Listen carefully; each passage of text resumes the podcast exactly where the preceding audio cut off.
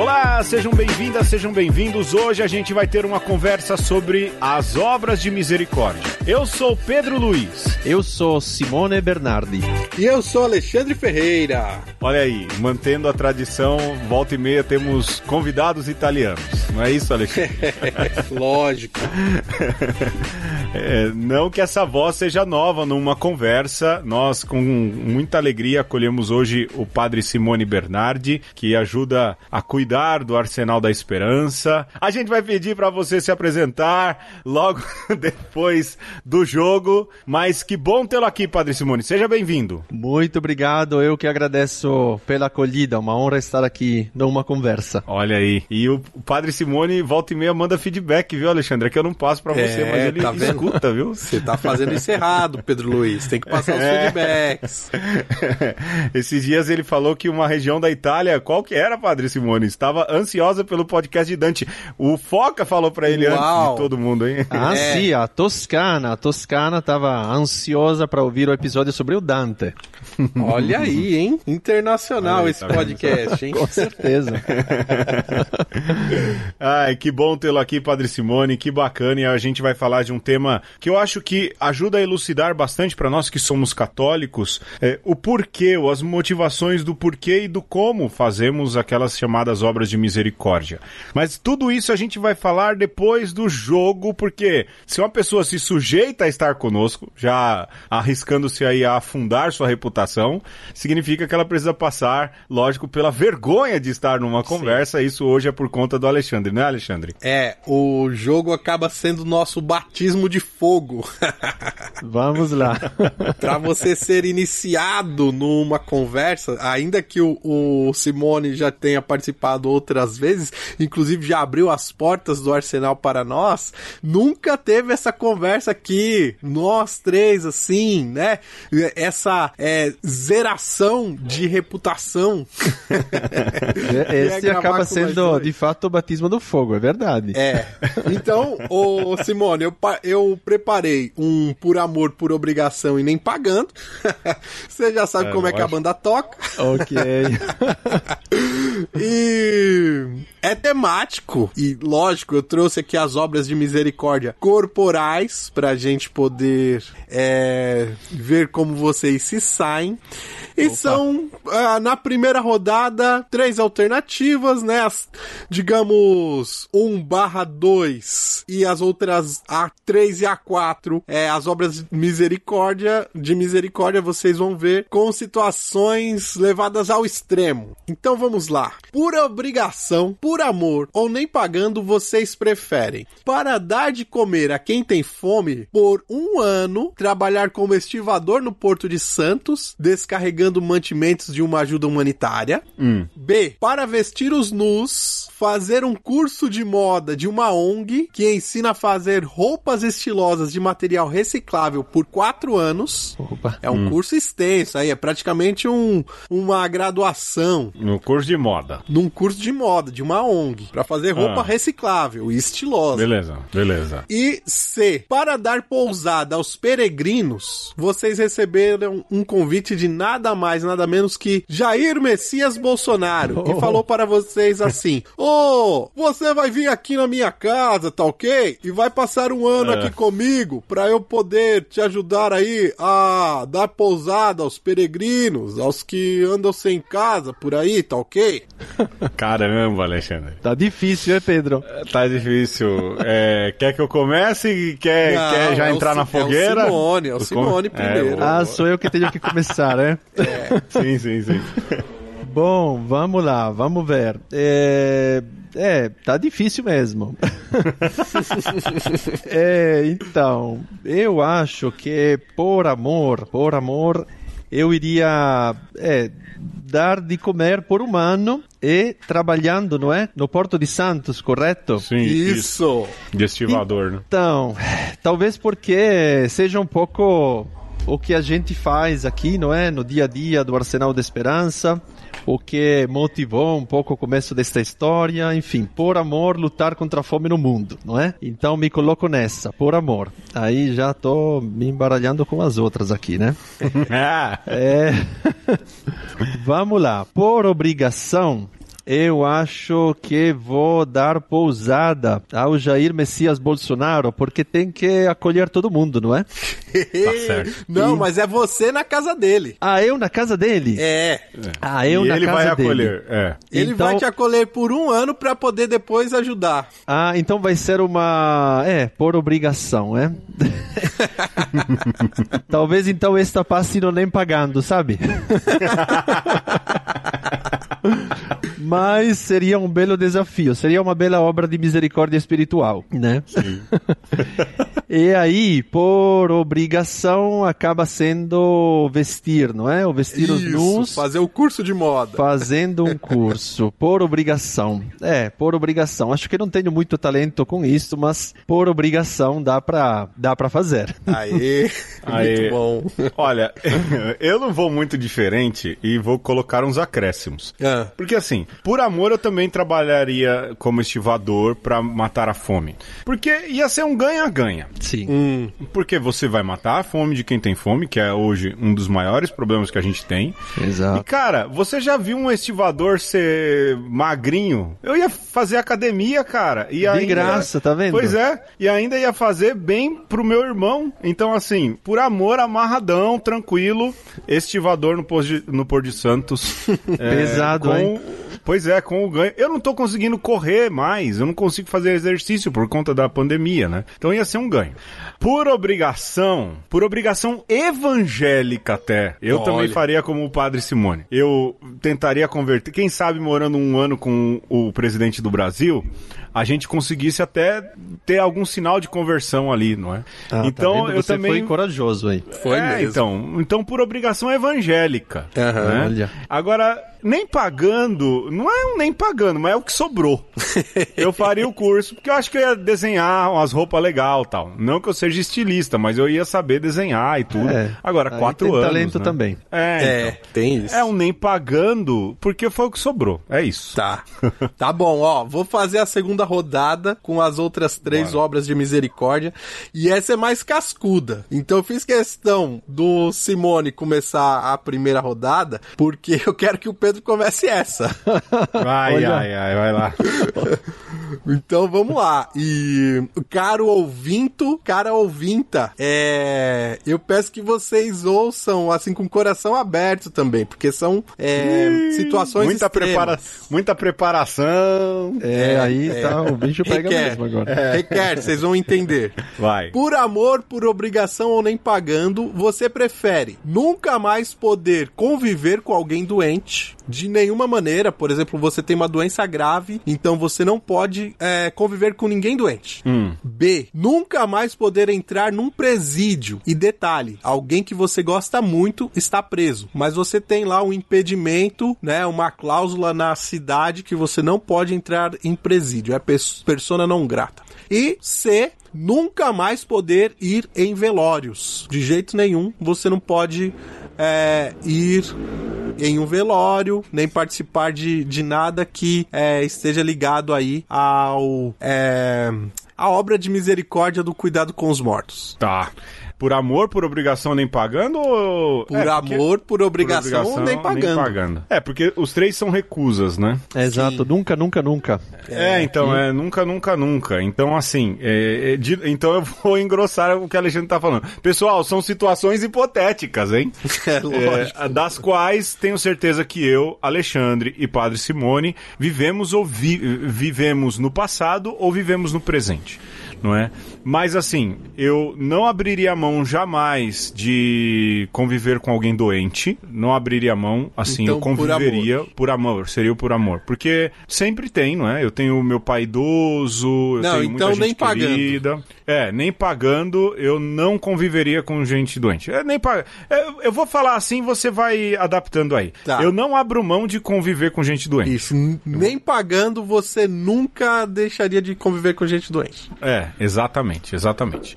É, a outra é velório, não é? Isso. Bom, como eu, assim, durante muitos anos, eu acho que durante seis anos, todas as minhas manhãs de Natal foram em cemitérios. É, as realidades pastorais nas quais eu vivi quando exerci o ministério calharam de todo dia 25 de dezembro de manhã eu estar num cemitério. Pasmem, não é? É, como hoje meu, eu não exerço o ministério e eu não, eu, por obrigação de ministério, vamos assim dizer, não preciso ir a, a- a velórios, eu só vou no velório hoje por obrigação, não é? Se eu Tá de perder alguém querido, alguém próximo e tudo mais. Isso. É, e eu coloco nem pagando assim, eu já celebrei em presídio né, e já visitei. Mas hoje, na minha atual configuração, eu não tenho quem visitar. Então eu, eu fico por. Vai. Então, né? já foi Eu, nem deixo- pagando, já foi por obrigação. Por amor, você vai deixar o quê amor- de fora? Então, vai, vai ficar o por amor ou visitar al- alguém encarcerado, porque não tenho ninguém. Não, mas na, na situação você tem alguém que você gosta muito. É aí que tá. O Alexandre não deixa barato, Aí- não. Tá. Não. Não deixa, não deixa. Então vai ficar essa configuração mesmo, por amor, vai. Embora não seja. Tá bom. Olha. Filha da mãe. de- Aqui, olha, mesmo depois de ter tido a vantagem do tempo, vão me atrapalhar aqui. Com este nunca, é... tá complicado, tá complicado. Mas Sim, eu sim. também acho que vou fazer meio que uma hierarquia aí do que não abriria mão, né? Certo. Então, acho que eu também nunca, eh, não abriria mão de conviver com alguém doente. Um pouco pelo mesmo raciocínio, não é? Porque sempre tem alguém que, que precisa, alguém conhecido, alguém que até penso nos acolhidos, nas pessoas voluntárias, amigas, enfim. Sobretudo neste período é praticamente impossível não conhecer alguém que está doente. Então, eh, eu não abriria mão disto. Como é que vamos conjugar? Eh, por amor, não abriria mão, correto? É, é, Isso. nem pagando não abriria a mão de estar com os doentes. Ah, acaba sendo nem pagando, né? Isso, é invertido. Aí depois eh, acho que é tá difícil porque eu conheço pessoas que estão no presídio e até são pessoas que talvez não gostava muito, mas que acabaram me ensinando muito. Sim. Apesar de ser pessoas que são esquecidas, não é? É até bom ter colocado esta voz aqui. Acho que vou colocar esta como segunda coisa, né? Obrigação. Então, obrigação.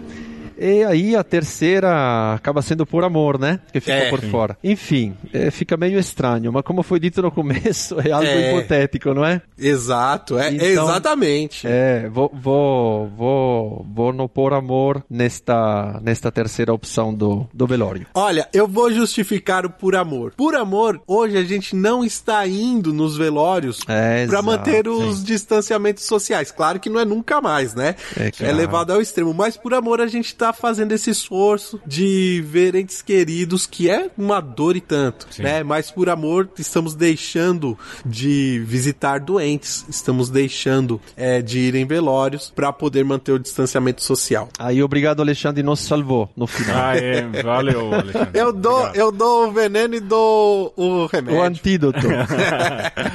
Muito bem, gente, vamos lá, vamos pro tema.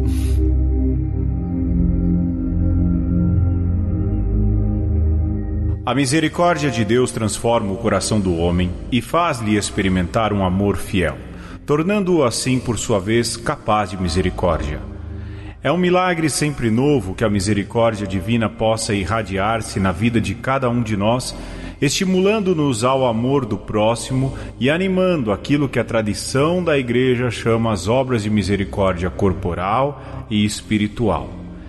Estas recordam-nos que a nossa fé se traduz em atos concretos e cotidianos, destinados a ajudar o nosso próximo no corpo e no espírito, e sobre os quais havemos de ser julgados, alimentá-lo, visitá-lo, confortá-lo, educá-lo.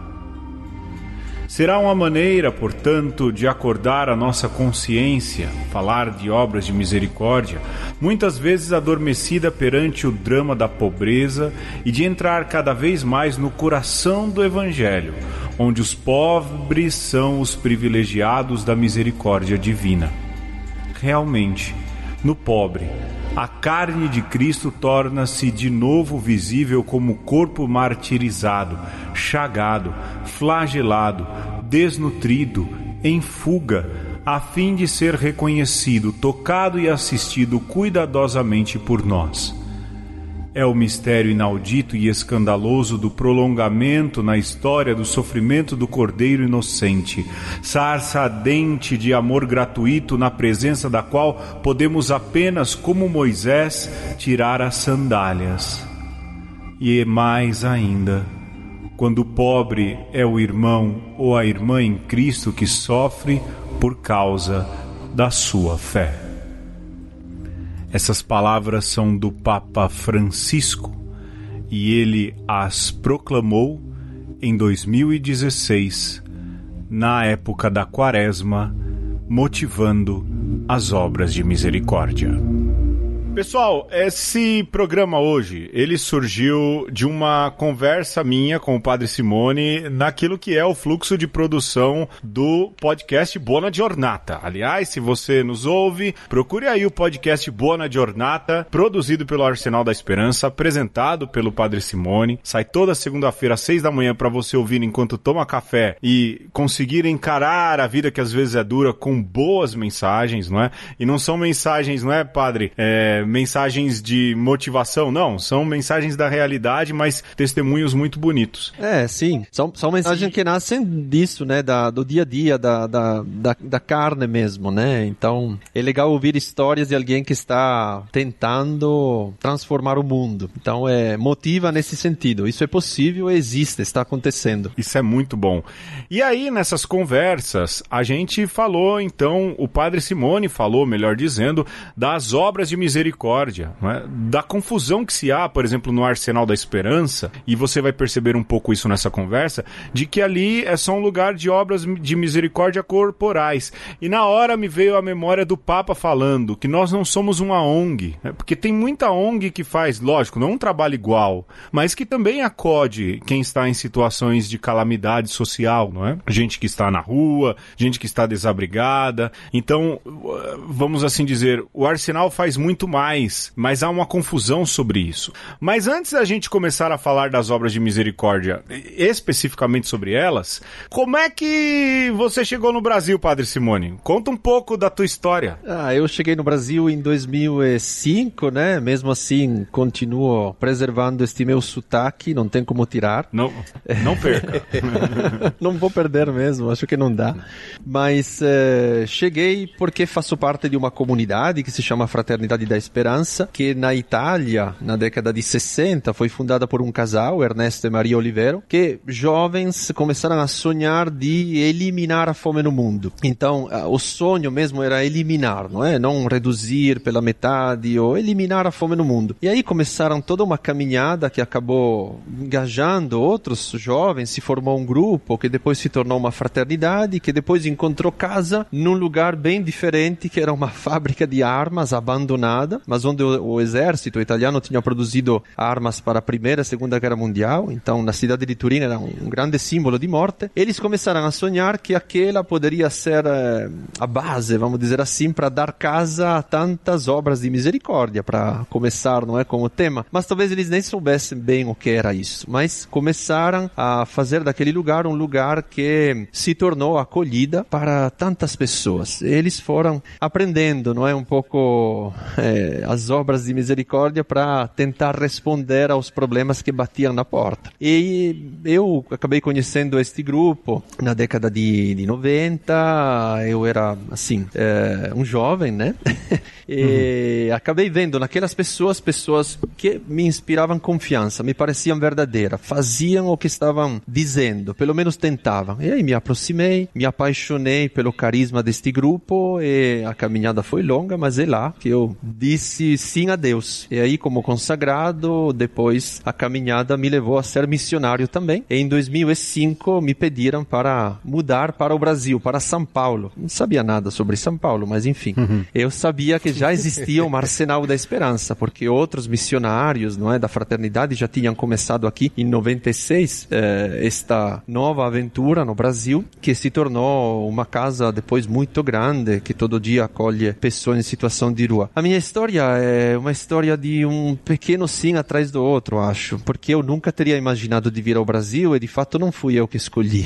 Não é que uhum. decidi de ir ao Brasil. Eu acabei dando a minha disponibilidade para fazer o que precisava lá no Arsenal de Turim. Morei lá há quase cinco anos, né? E depois, certa altura, um dia, me lembro, e termino um pouco essa história, mas que eu cuidava um pouco da revista da nossa comunidade lá na Itália e tinha conseguido marcar uma reunião com o nosso fundador. Não foi fácil, chego lá e tinha um monte de perguntas anotadas não é, no papel e pensei, agora vou falar tudo e vamos resolver. E não deu bola mínima para eu, assim, falar sobre aquilo e, assim, a queima-roupa me falou, mas se eu te pedir para ir ao Brasil, o que você Uau. me fala? Nossa. Eu falei, ah, sim, porque eu confiava, não é, na pessoa que estava sim. me pedindo isso, já era uma caminhada longa, e disse sim, e praticamente pouco tempo depois estava em São Paulo, sem falar uma palavra de português, mas já amparado, não é, por quem estava aqui, já tinha desbravado, etc. E comecei a minha, a minha caminhada aqui no Brasil. E continuamos, dia após dia, a, a tentar renovar este sim, não é? E, e aqui estou, e já faz quase 16 anos. Vivendo das obras de misericórdia. É, vivendo... Ou para, para as obras, né? Melhor ah, dizendo, né? Sim. Deixa eu fazer um, um, comentário aleatório sobre o sotaque. Onde você tá ali, Simone, no, no entroncamento da moca com o Brás, esse seu sotaque quase não se nota. É, ora meu, é verdade. Ô, é louco. isso mesmo. É, bom, lógico, a, o Arsenal da Esperança é uma casa que acolhe. O Padre Simone já falou isso. Procura lá o programa 100. Há uma boa participação lá do Padre Simone falando do Arsenal da Esperança. O programa 100 foi gravado lá, não é? E é uma casa que acolhe. E, melhor dizendo, mais do que vivendo das obras de misericórdia, a gente pode dizer que o Arsenal vive para as obras de misericórdia. Né? Que daquilo que são para os católicos são 14, sete corporais e sete espirituais. E a nossa conversa passava por aí, não é? A gente tem as corporais, que são dar de comer a quem tem fome, dar de beber a quem tem sede, vestir os nus, dar pousada aos peregrinos. Até agora eu só falei do arsenal. Da, é, assistir aos enfermos mais uma vez, visitar os presos, que também há esse trabalho Sim. no fim, porque é padre, não é? E sepultar os mortos, não é? Porque volta e meia isso também acontece enquanto padres. Mas há as obras espirituais. E aí o que eu queria fazer, Alexandre, Padre Simone, quem sabe a gente pudesse fazer isso, uma espiritual, uma corporal e como elas se correlacionam, né? Por exemplo, uma das obras espirituais, não é? Uma das obras de misericórdia espirituais é a de dar bons conselhos, não é? Como isso se dá, por exemplo, no Arsenal da Esperança? É, então, é, é, acho que acaba sendo num primeiro momento eu diria algo meio que implícito, não é? Um pouco na experiência de quem vive diariamente nesta casa, eh, a gente aprende muito o silêncio. Eh, isso pode parecer estranho porque moramos numa casa onde, por exemplo, na pandemia, não é? Literalmente fizemos uma quarentena aqui, convivemos com centenas de pessoas, mas o que fala muito são os, os gestos, não é? é uma pessoa que mora aqui, eu agora sou padre, mas mesmo como missionário, acaba sendo, não sei como dizer, uma figura pública, não é? Você é muito observado, Sim. sempre. Então, agora sou padre, por exemplo, a gente celebra aqui na casa, faz a homilia, você se prepara, tenta comunicar, não é? Também de uma forma que seja compreensível para quem está na sua frente, isso é sempre importante, mas depois acaba que no final da missa a pessoa se aproxima e te pergunta, mas o senhor teria, depois de ter feito os parabéns para a homilia, não é? Teria um, um par de chinelo? sempre tem, né?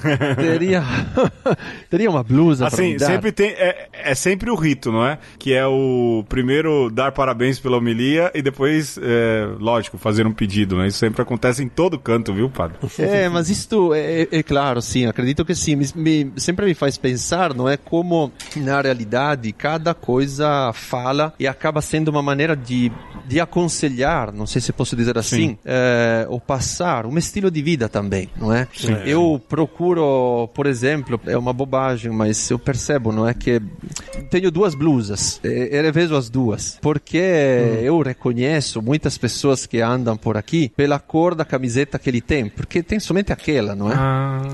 Então sim, eu sim, acabo sim. me questionando muito, às vezes sem refletir, mas depois eu percebo que eh, eu também uso aquela blusa uma semana e aquela outra que é da outra cor na semana seguinte. Porque eu me lembro uma vez um senhor, não é? Um senhor já de uma certa idade que estava na casa, me aproximou e falou: Mas eu percebi, não é? Que, que o senhor está com aquela roupa quase tendo misericórdia de mim, não é? é eu achei, achei precioso aquilo, porque falei: Olha muitos chegam aqui às vezes pensando no padre ou porque você tem um poder, não adianta. Sim. Mesmo fazendo caridade, você acaba administrando um poder. Ou aos olhos Sim. destas pessoas que às vezes chegam aqui desesperada, você tem um poder enorme com relação à vida Sim. deles. Então, já você não passar uma mensagem de opulência, não sei, de riqueza, ou é, não digo de dignidade. É, de, sendo... de distanciar, de uma vida distante da, daquela, né? Exato. Assim, ser alguém fora daquela esfera seria estranho. Eu, eu vejo muito isso, sabe? É, quem trabalha com caridade e tá imerso nesse mundo, geralmente se constrange se se sente muito diferente daquele que estende a mão. Sim, sim. É, isso acaba sendo uma forma de aconselhar, não é? é? No sentido de dizer estamos uh, juntos e não é algo que você tem que dizer, porque às vezes quando você fala parece meio retórico, não é? Sim. Porque depois eu nunca passei por aquela situação, então é difícil dizer estamos no mesmo barco mas estamos juntos no sentido de é, não, não precisa, não é? Daquelas coisas, às vezes a pessoa chega aqui e você pergunta, mas o que você. É, a pessoa sonha aquilo que vê na televisão, sonha se tornar alguém na vida como a sociedade comunica. É, uhum. não necessariamente aí está a felicidade, não é? Você dá este conselho, às vezes não tanto com palavras, mas com uma maneira de se portar, de se vestir, de estar, não é? Na casa. É, não sei. A vida se torna um conselho, não é? A vida, a vida se torna um conselho. Sim. Acho que o dia a dia te permite fazer isto. E quando você tem que dar um conselho mais explícito, aquilo acaba tendo, não sei se é a palavra correta, mas uma autoridade maior porque eles estão te vendo, não é? é? Então você vai falar uma coisa, um conselho, mas ao mesmo tempo você está tentando viver aquilo, não é? é? é? Não é uma coisa extemporânea, isso que até porque que dialoga. O conselho, até porque o conselho ele tem mais força se quem dá o conselho tem credibilidade, né? E aí ver essa credibilidade na figura de que na figura de um padre que se preocupa, não é, em viver a frugalidade, em viver justamente a realidade na qual, na qual eles estão, né? É, até de partilhar a mesma casa, né? Olha, o padre mora aqui onde nós também moramos. Isso faz com que o conselho dê credibilidade. Isso acontece com Jesus, não é? é a força da mensagem de Jesus está justamente no fato de que ele se encarna e se faz homem. Sim. E é a partir daí que ele consegue fazer o ensinamento. Vamos continuar nos espirituais. Eu acho que vale muito mais a pena porque os corporais a gente já sabe que o Arsenal faz. Procure aí no link, não é? A uhum. página do Arsenal da Esperança. Mas ensinar os ignorantes, não é? O, ou seja, ensinar alguém que está na ignorância, que está no erro, não é? Isso se dá também, lógico, aí há uma série de formações também. Né? Você Sim. tem curso de. Eh, você promove intelectualmente alguém aí com bibliotecas, com outras coisas, mas como se dá essa obra espiritual no concreto aí do dia a dia? É, talvez. É através de uma coisa que pode parecer pouco misericordiosa, não é? Não sei se eu vou conseguir me, me explicar. É, às vezes se acha que para acolher uma pessoa que já está em dificuldade, não, não tem que falar muitos nãos, não tem que dar muitas regras, não é? Porque a pessoa já está sofrida e você não pode barrar tantas coisas, não é? é acho que ensinar que na vida, por exemplo, precisa de limites também e que aquilo te ajuda, não é, a te encontrar, por exemplo. É, o, Arsenal é uma casa que de certa forma te coloca um pouco na frente de um espelho, não sei como dizer. É, é uma casa onde você entra, encontra, não é? Comida, água, enfim, a possibilidade de, de se vestir, tudo aquilo que, que um pouco foi dito. Mas é,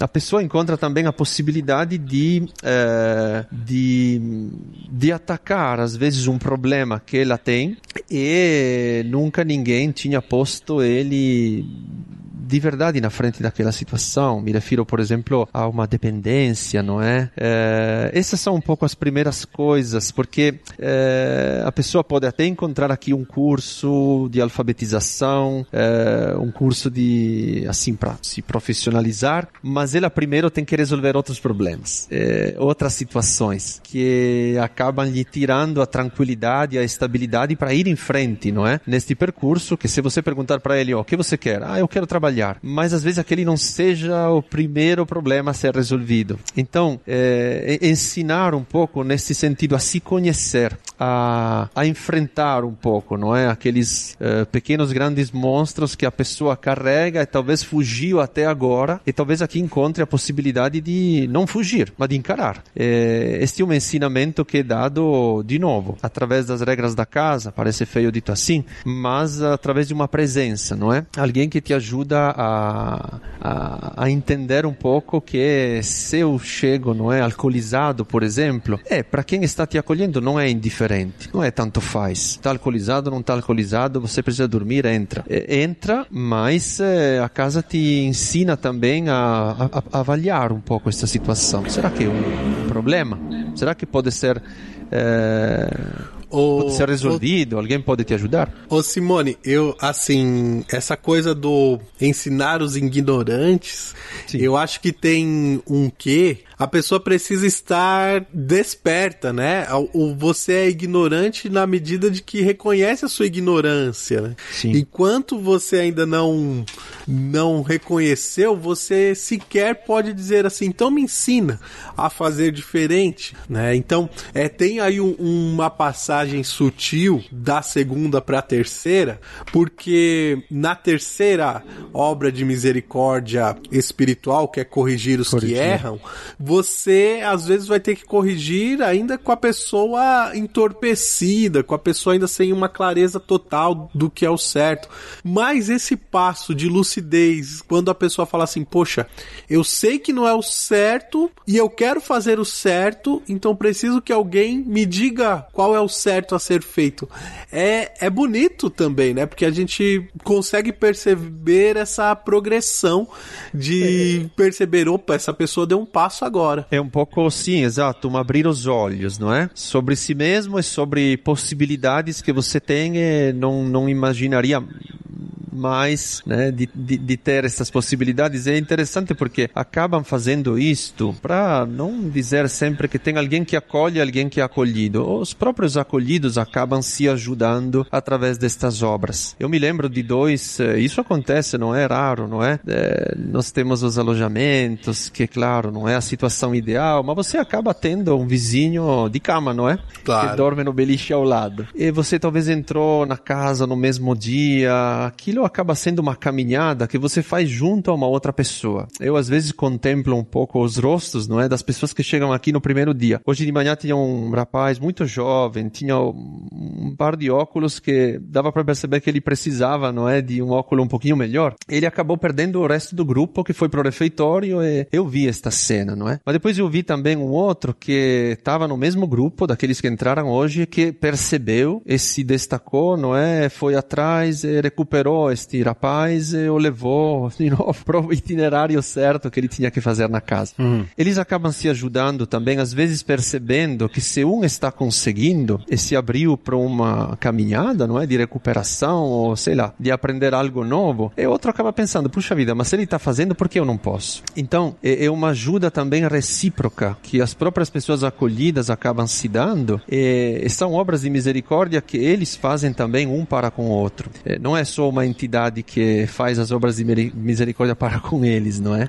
Não eles se inspiram. Eles se inspiram a fazer um pelo outro. Exato. Isso acontece bastante, de um despertar o outro. E onde você atinge alguém com uma obra de misericórdia acaba fazendo bem, aquela pessoa reage, não é? Se abre, a, aquele acaba sendo, é, como é que eu posso dizer, algo que contamina positivamente, talvez o alojamento dele, o espaço onde ele fica mais, não é? é os outros. E isso é muito importante porque nós somos muito poucos, não é? Na casa. Vamos dizer que a gente tenta dar o tom, não é? A casa é uma porta aberta para a misericórdia, mas uh, o desafio é sempre contagiar todo mundo para que isto prolifere, não é? Acaba sendo um estilo que atinge as pessoas. Talvez sejam, seja o que eles de fato levam embora depois. É, sentir a misericórdia é algo que eu acredito deixa uma marca tão forte que mesmo quem sai porque, sei lá, não sai bem, sai de novo, cai na droga, aquela marca da misericórdia fica. Um momento é. ou outro vai, vai se despertar de novo, não é? Não há dúvidas disso.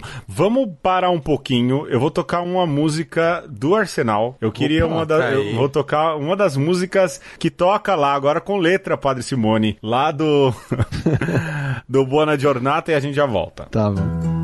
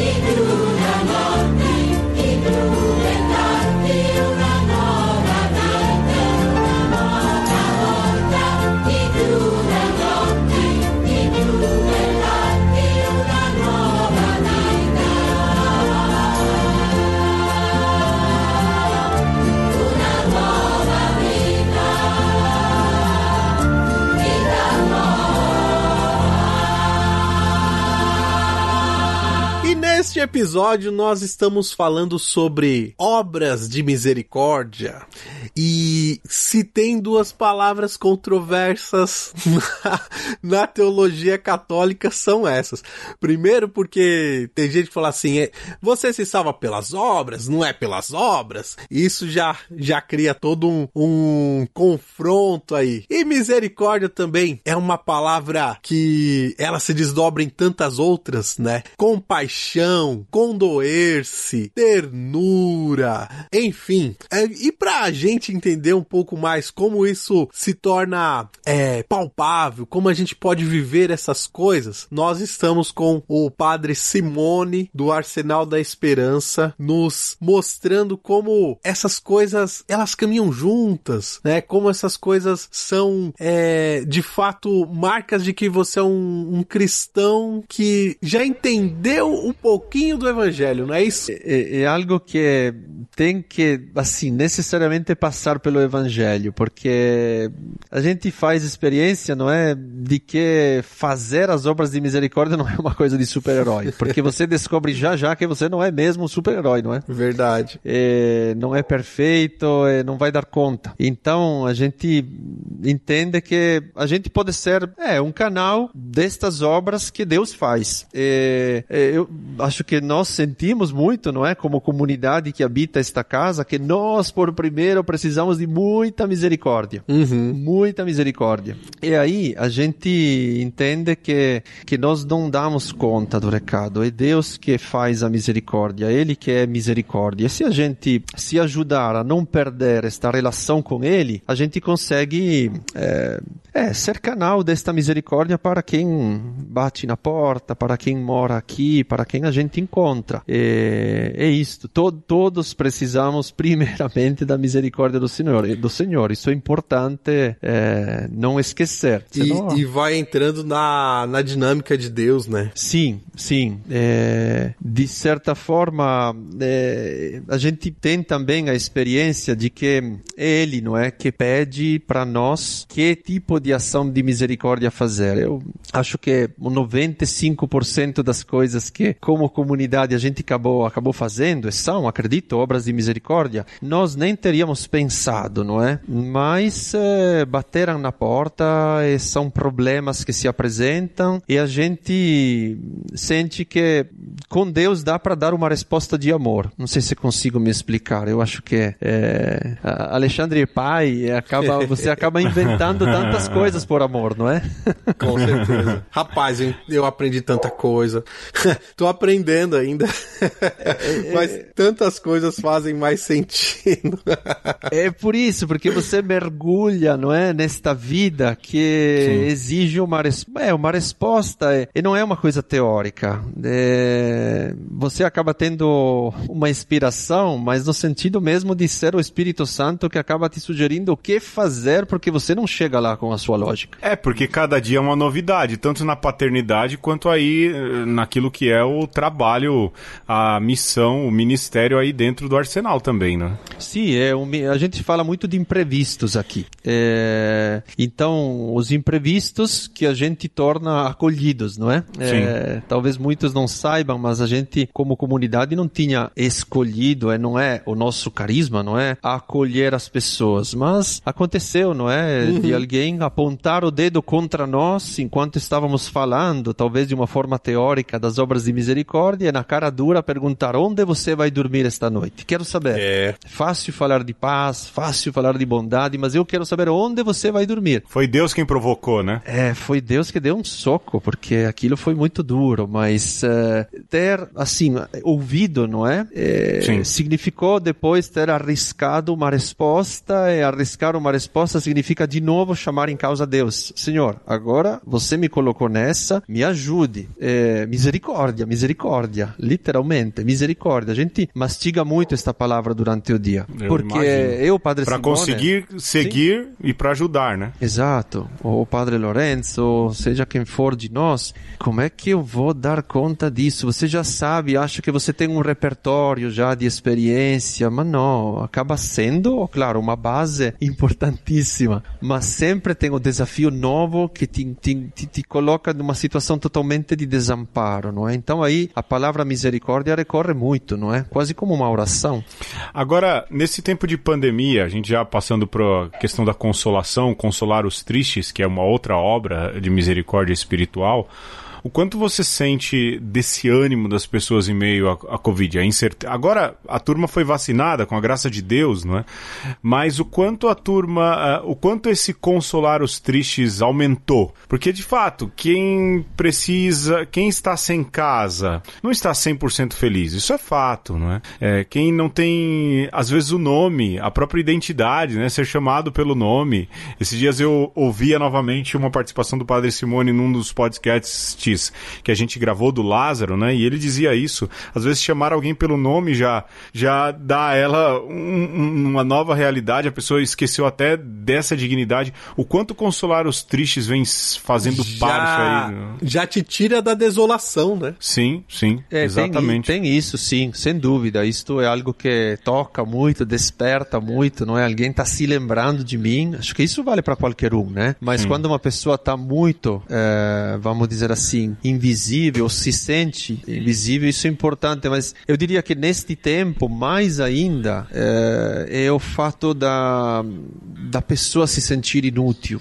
Acho que isto é que gera maior tristeza, não é? De novo, acho que isso vale para qualquer um, para uma pessoa idosa às vezes, não é? Se sentir colocada de lado, mas para uma pessoa jovem que, que, que não tem mais nenhuma referência, que está perdido, que em algum momento perdeu tudo que ela tinha, não é? Porque todos tiveram alguém ou alguma coisa, é, ver que você não tem perspectivas. Acho que a pandemia amplificou muito isto. É, se já estava difícil antes, agora a tristeza vem de perceber que você nem mais é, um bico, não é? Como eles falam, você encontra. E... Nem mais aquela perua que parava aqui na esquina de uma forma, diria, desumana, não é? Carregava todo Sim. mundo para 20 reais trabalhar 14 horas numa obra informal.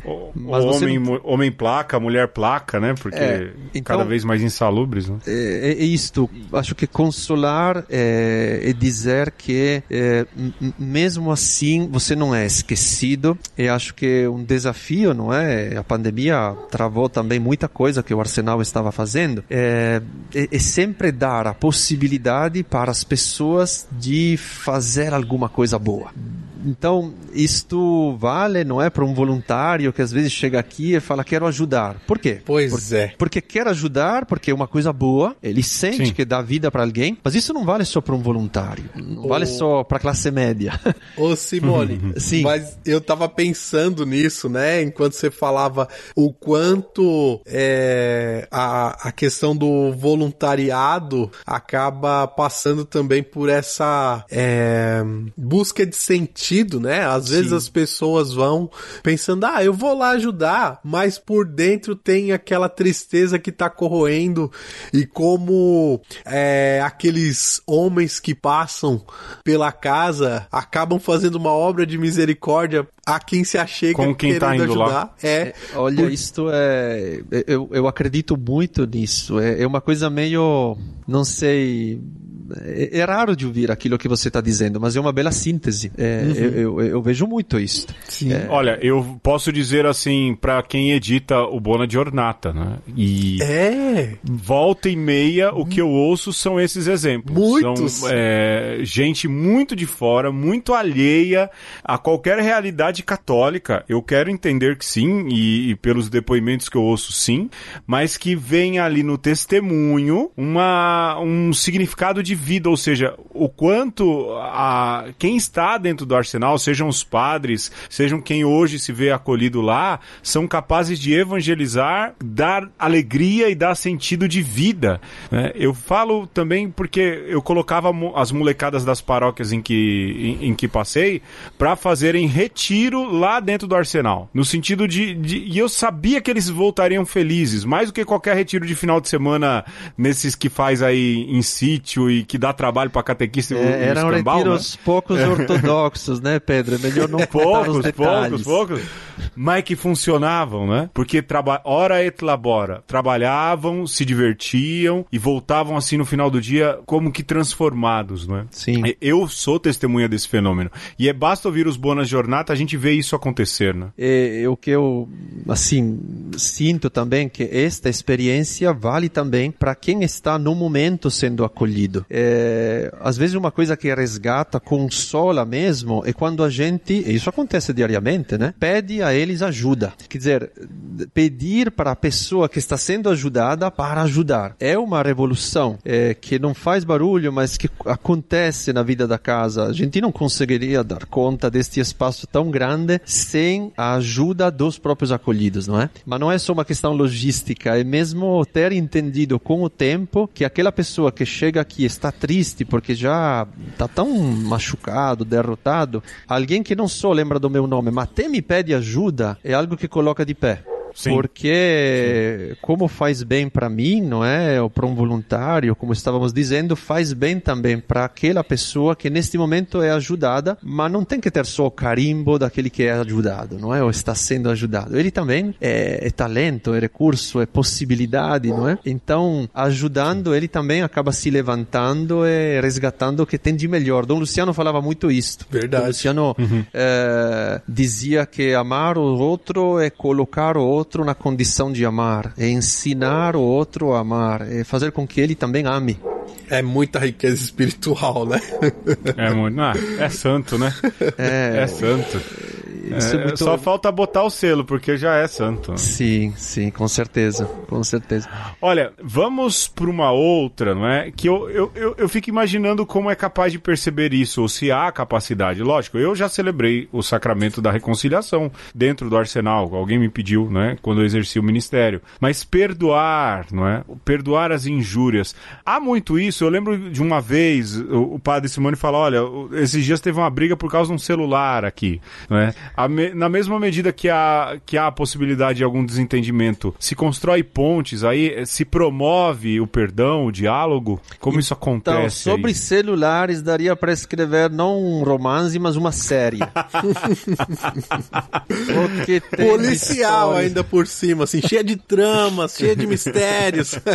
tem, tem histórias, viu? Sobre celulares. O cara que, que, que acaba dormindo com o celular de lado e os outros que não dormem só para estar assim à espreita para pegar o celular do cara. Aí ninguém dorme, não é? Nossa, de manhã é uma gente. tragédia.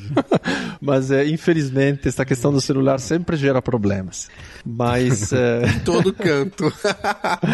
todo exato, canto. exato. Porque o pessoal daqui tem celular, viu? Nós, quem conhece um pouco mais o arsenal sabe que tem tá cheio de tomada a casa justamente para evitar as brigas para carregar os celulares. É, que isso acontecia também. É, mas sim sim, a questão do perdão, é, acho que é, acaba sendo promovida é, de várias formas, não é? Mas sobretudo com uma presença, diria que é um pouco a nossa, mas também dos próprios funcionários que acabam é, casando, se casando com o estilo da casa, de uma presença de reconciliação. Quer dizer, você não vai resolver o problema a socos aqui dentro, ou com a violência. Pelo menos tem alguém que eu posso ir lá e falar com aquela pessoa e aquela pessoa vai me falar alguma coisa que vai nesta direção. Isto para as questões mais, questões mais práticas, não é? A gente está falando de celulares. Mas é claro que o desafio maior é a pessoa se perdoar, né? como sempre, não é?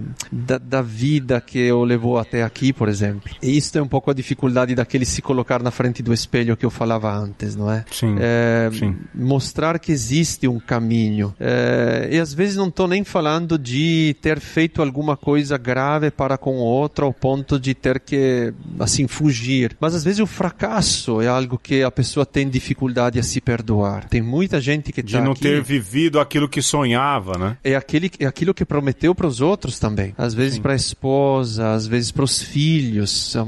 Ah, muitos não se perdoam o fato de ter abandonado os filhos, não é? E por vergonha, pelo tempo que passa, pelos resultados que não chegam, acabo me afastando. Então, além daquele fracasso que eu considero um fracasso, tem o fato que eu não estou mais acompanhando a vida dos meus filhos, nem sei mais quem, o que eles estão fazendo, não ligo mais por vergonha, porque não consigo me perdoar este fracasso. Então, é continuamente injetar uma confiança, não é, de que tudo pode se transformar. E aí entra de novo Deus, porque é Ele que transforma, Ele que, que valoriza, não é? É Ele que te leva a dizer. A gente escuta muito, não é? Às vezes, eh, comentários, não é? Ah, mas vocês acolhem os vagabundos. Hum.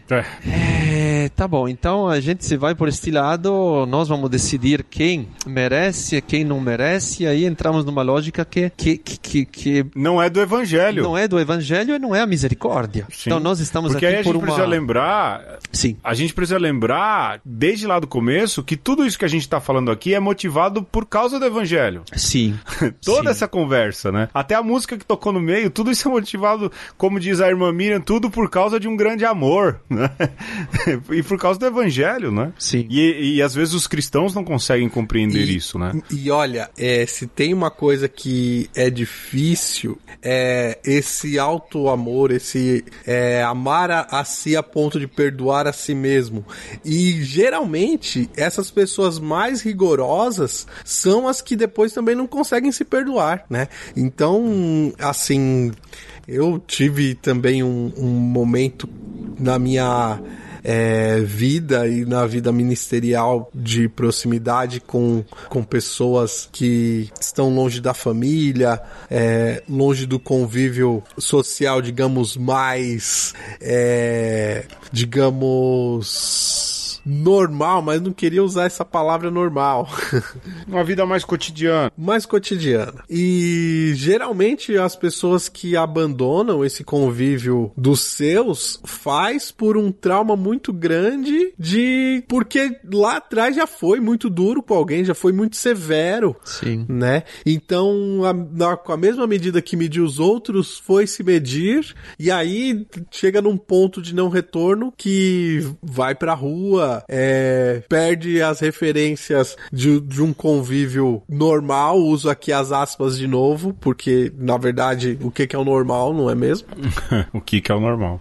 É, por isso você pode, pelo menos tentar, não é, eh, mostrar que existe uma possibilidade de reverter isto, não é?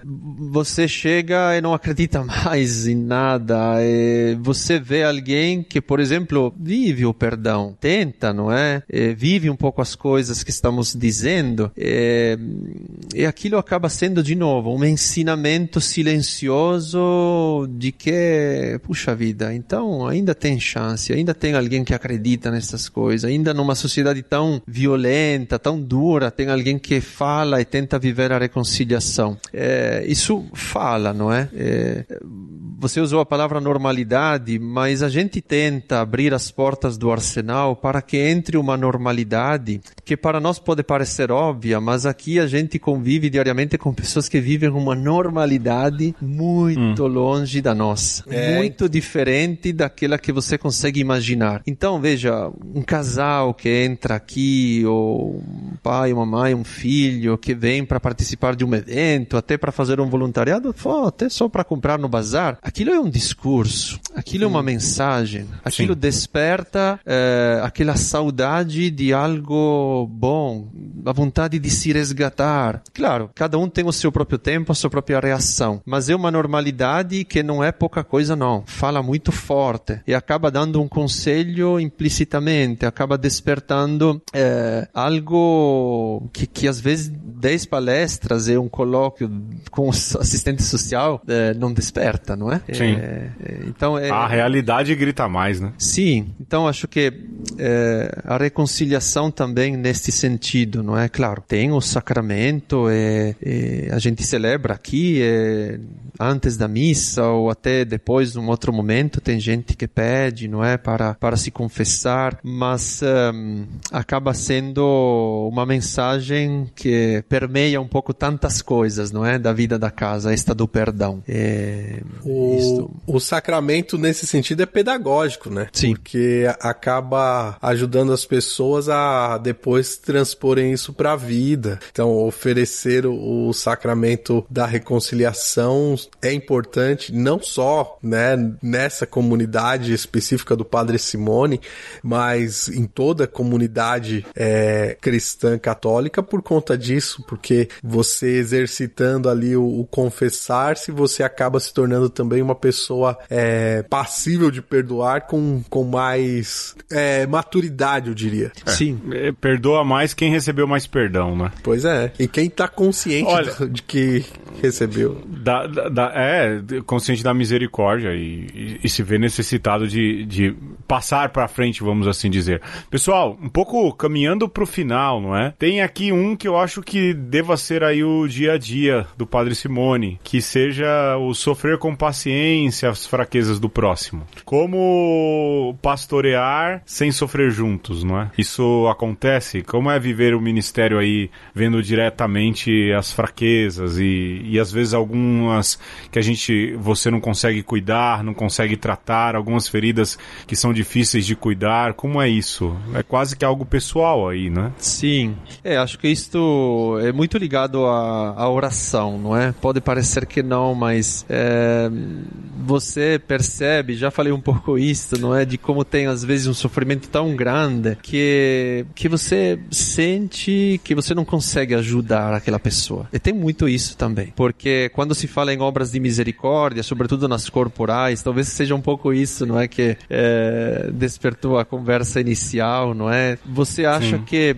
dá para fazer tudo para resolver o problema daquela pessoa. E muitas Sim. vezes não é assim. Hum. É, aquela pessoa hum. carrega um sofrimento que é maior do que ela, maior do que você, maior do que a entidade toda, maior do que a comunidade. Então, é, você reza, você confia é, a gente vive uma espiritualidade que chamamos da presença, não é? O que significa? Uhum. Nós não temos muito, assim, o estilo, por uma questão de vida mesmo, de, de ficar de joelho muito tempo. Mas é, a gente caminha bastante. E, enquanto caminha, você vê o rosto, não é? Das pessoas. Eu, todo dia é um recomeço com relação a esta questão do sofrimento, porque todo dia você vê um sofrimento novo entrando. Enquanto você vê já um pouco o rosto, gosto, não é um certo alívio naqueles que estão na casa há mais tempo? A gente brinca também com a barriga que cresce, não é? Às vezes. Porque a Isso é bom? É boa. É, você é, nunca, nunca corre o risco de se achar. Agora, puxa vida, agora resolvemos o problema, tá melhor. Porque todo dia entra aquilo que talvez Jesus quis dizer, não é? De, de, os pobres sempre estarão com vocês. É um grupo novo que não sabe de absolutamente nada de tudo aquilo que você já fez, quem você é, por que você está aí e precisa daquele chinelo. E você tem, ele não tem. E, e isso é só o começo, não é? E, e tem um sofrimento que, que você. Eh, eu, eu penso, não é? Que eu, no Arsenal eu perdi o gosto de, de escutar o barulho da chuva, não é? É gostoso. À noite, quando tem a chuva. Ah. É, é, porque eu não consigo não pensar naqueles que não estão amparados. É... Então, padre, existe uma música da Sebes que chama Balada da Caridade. E ela fala assim: "E eu cresci ouvindo essa música de moleque que diz assim: "Para mim a chuva no telhado é cantiga de ninar, mas ao pobre meu irmão, para ele a chuva fria vai entrando no barraco e faz lama pelo chão". E ela continua dizendo: "Como posso ter sono sossegado se no dia em que passou os meus braços eu cruzei? Como posso ser feliz se ao pobre meu irmão eu fechei meu coração, meu amor eu recusei?". Então esse sentimento não é só seu, não é? é a chuva no telhado e, e, assim, eu ouvia essa música com um moleque, 9, 10, 11 anos e até hoje eu sei cantá-la justamente porque eu sei esse mesmo sentimento eu tenho, viu? O mesmo, Uau. exato mesmo. É bem bonita. É por isso é, dá para perceber, não é que a misericórdia não pode ser uma coisa nossa só, não parte de nós. Sim. É, Sim. Então é, é, é, um pouco isto, é, é sofrer, mas um, de certa forma, também mostrar que a gente não pode ficar parado no sofrimento. Acho Sim. que é todas o compácio, coisas... né? Oi? O compácio, sofrer Sim. junto, mas exato. caminhar, né? Caminhar, exato. E todas essas coisas se tocam, não é? Então é um, uma compaixão, mas depois é exato, é um caminhar, porque talvez para muitos acaba sendo entre aspas, muitas aspas, a desculpa, não é? Para não caminhar. Sim. É, não, é. temos que às vezes carregar ainda aquele sofrimento, mas já caminhar. E, e a gente procura fazer isto, não é? Porque senão também a gente se afunda. É, é. Também a gente há um se... risco de Sim. há um risco de não conseguir caminhar e nem fazer os outros caminharem, né? Exato. Por fim, por fim, a gente tem a sétima, não é? Que é rogar a Deus por vivos e defuntos. Eu consigo imaginar o quanto chega aí de irmãos saudosos, nos quais você precisa consolar, e nesse tempo de isolamento de pandemia, gente que perde alguém, mas que está na quarentena dentro da casa e que não vai sair, não é? O quanto esse rogar também vai é, de encontro às necessidades, aquilo que é vivido aí no dia a dia do Arsenal, né? Sim. É, olha, eu quero dizer só um parênteses, não é? Porque senão parece que tudo isso é para baixo. a Não, gente muito diverte contrário. muito no Arsenal. Se o Senhor Sim. te chama para fazer alguma coisa, pelo amor de Deus, escute, porque a sua vida se torna divertidíssima. Então, a gente tem uma vida que, é claro, tá cheia destes fardos, não é? São muitos, mas é uma vida que também te tira. Todo dia é uma novidade. É, exato, é super, super emocionante isso, né? É... Mas a gente. Eu só vi sinal de esperança. Oi? Eu só. Eu, só vi sinal de esperança, não vi nada de tristeza. Ah, É, ok, ok. quando eu falo, quando eu falo que no Arsenal só tem herói, eu não tô mentindo também. Não, não, não tem nenhum herói. Não tem nenhum herói. É, os heróis são assim, eles não assumem. Eu acho que é interessante como esta, né, esta parte da oração que é muito importante. Se tem uma coisa que o nosso fundador sempre nos repete, não é? A gente coloca para ele problemas práticos, como é que resolvemos este problema? Ele parece que não escuta e fala: vocês têm que rezar mais. E a gente fala: puxa vida, mas quando é que vão falar do problema? Não, ele está falando do problema. Sim. Então tem que rezar porque, de novo, sozinhos a gente não dá conta. E eu acho que uma das coisas que aconteceram durante a pandemia, a gente sentiu um pouco que eh, eles também sentiram que o Arsenal acabou se tornando um pouco um sinal de como é possível fazer esta travessia. E, então, hoje de manhã eu rezei o terço, não é, com um grupo de acolhidos, e a gente tinha parado porque os senhores da paróquia que vinham aqui e fundaram o terço dos homens aqui dentro pararam, porque justamente ficaram nas casas deles e não vieram mais aqui. E um senhor, um rapaz, se chama Eduardo, falou: Não, mas nós temos que rezar o terço, porque ele vem de uma experiência, de uma comunidade onde isso era fundante. Enfim, ele bateu, bateu, bateu, e acabou surgindo o grupo do terço dos homens só dos acolhidos. Que bacana. Maravilhoso, porque a gente coloca para eles os nomes das pessoas que de fora nos pedem Ô, oração. rapaz. Então, eles estão rezando para as pessoas do bairro, da comunidade. E, e, de novo, uma maneira de se sentir úteis também. Então, entrar a fazer parte desta corrente que eles também estão alimentando. Então, eles não são apenas su- sujeitos de. Não, eles são atores também. Somos juntos, né? Sim. Porque acabaram fazendo o padre rezar mais também desta forma, não é? Vamos falar a verdade. Isso é Mas bom. é, é, é uma oração. Olha aí, ó. O ensinar aí, ó. Sim, ensinar mas aí. é isto. Eu tenho que admitir que foi, neste caso, foi exatamente uma iniciativa que partiu de alguns e acabou sendo uma, uma possibilidade, não é? E, então, é, é um rezar que sustenta mesmo, que, que alimenta. Eu, eu, eu vejo muito isso, para terminar um pouco mais, de como corporal, espiritual, às vezes a gente também como igreja separa, não é? Enquanto Sim. se você começa a fazer faz um pouco profundo, não é? Você percebe que ou você reza ou você acaba fazendo uma coisa que não dura muito porque é somente sua. Vira ONG. É. É, mas ó, eu, eu É. não tenho nada contra os ONGs, né? Não, não, também não, mas é, a gente faz por uma outra motivação, né? Sim, é, acaba entra- entrando é, a eternidade. Mas Sim, ninguém garante também que não tem espiritualidade nas ONGs. Ah, tem. Claro. Eu falo que tem muita ONG aí, chefe de ONG, trabalhador de ONG, que vai passar na frente na fila do céu. É, e, e é as que religioso. perduram geralmente é porque alcançaram algum sentido espiritual. Sim, sem dúvidas. Ó, aqui aqui eu vou até fazer essa correlação. O texto é do Alexandre, viu, Padre Simone? Mas eu vou fazer justamente essa correlação porque o Alexandre fez algo tão bonito e eu acho que isso poderia um pouco encaminhar mesmo para os finalmente, não é? Porque Sim. ele faz uma relação das obras de misericórdia espirituais e relaciona com as corporais. Por exemplo, dar bons conselhos, que é uma obra espiritual. E aí ele diz, né, o Alexandre, ele diz, o Alexandre poderia ler isso, mas eu vou interpretar, né? Porque vai sobre o... Ó, Pedro, faz assim, ó, começa de ah. novo, vai direto e bota uma musiquinha de fundo para ficar espiritual. Então parou, deixa eu ligar a música agora. Vou colocar a música Tudo por causa de um grande amor da irmã Miriam, que é bonita demais. Pra mim é a obra-prima da irmã Miriam. E aqui eu vou colocar obras de misericórdia espirituais desdobram as corporais. Primeira, dar bons conselhos é alimentar quem tem fome de boas referências. Segunda, ensinar os ignorantes é saciar quem tem sede de conhecimento. Terceira, corrigir os que erram é vestir quem está com seus enganos expostos.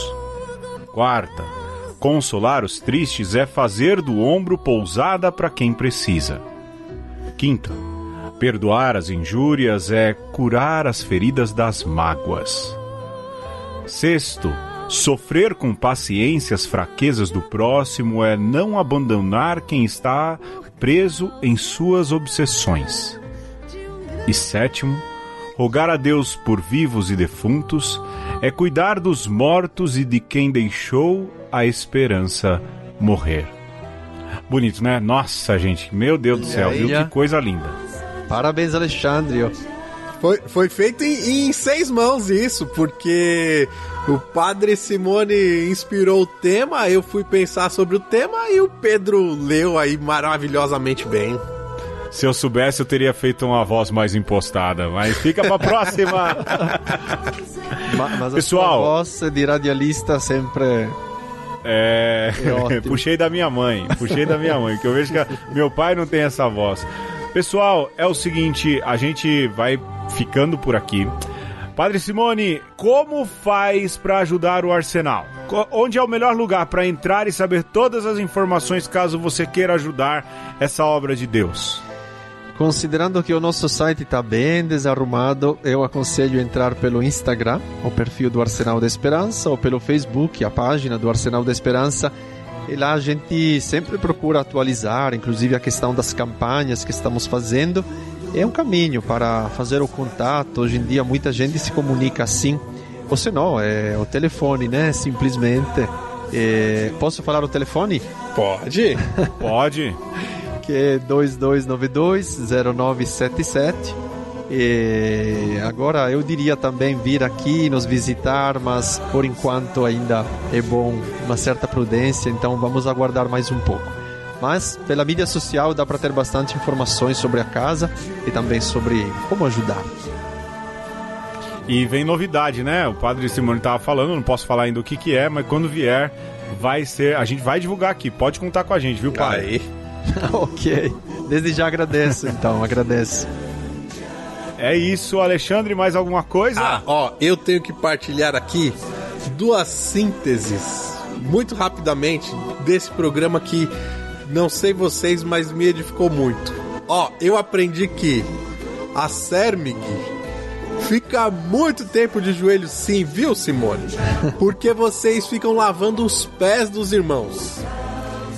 E eu descobri que numa casa lá no JB do pequeno Pedro Luiz tinha um paiol de esperança. que Olha botava aí. músicas espirituais para tocar. Pois é. Pois é, é, pois é, pois e, é. E, Balada da Caridade, toquei muito. E para terminar, é, você que talvez aí já está com saudades de Big Brother, eu vou dizer que tem ali, perto do metrô Bresser, em São Paulo, a casa do Il Grande Fratello, que tem, tem animação, tem gente lá que nesse momento tá confinada. que não vai ganhar um milhão, mas tá ganhando amor, tá ganhando cuidado, tá ganhando carinho. Então, vale a pena você dar uma espiadinha nessa casa também. Valeu, Aê, olha, depois Olha dessa. Perfeito. Eu não tenho mais o que dizer. Então, não, não sei, não, não sei se vai ser um sucesso que nem o Big Brother, mas eu acho que a longo prazo sim. E o melhor, não tem paredão. Exato. Aê, todo mundo é acolhido. Fratelli tutti. é. A... Fratelli tutti. A gente fica por aqui então. Obrigado, Padre Simone. Sigam aí nas redes sociais o Arsenal da Esperança. Eu fico por aqui. Um beijo. Um abraço. E um aperto de mão. por causa de um grande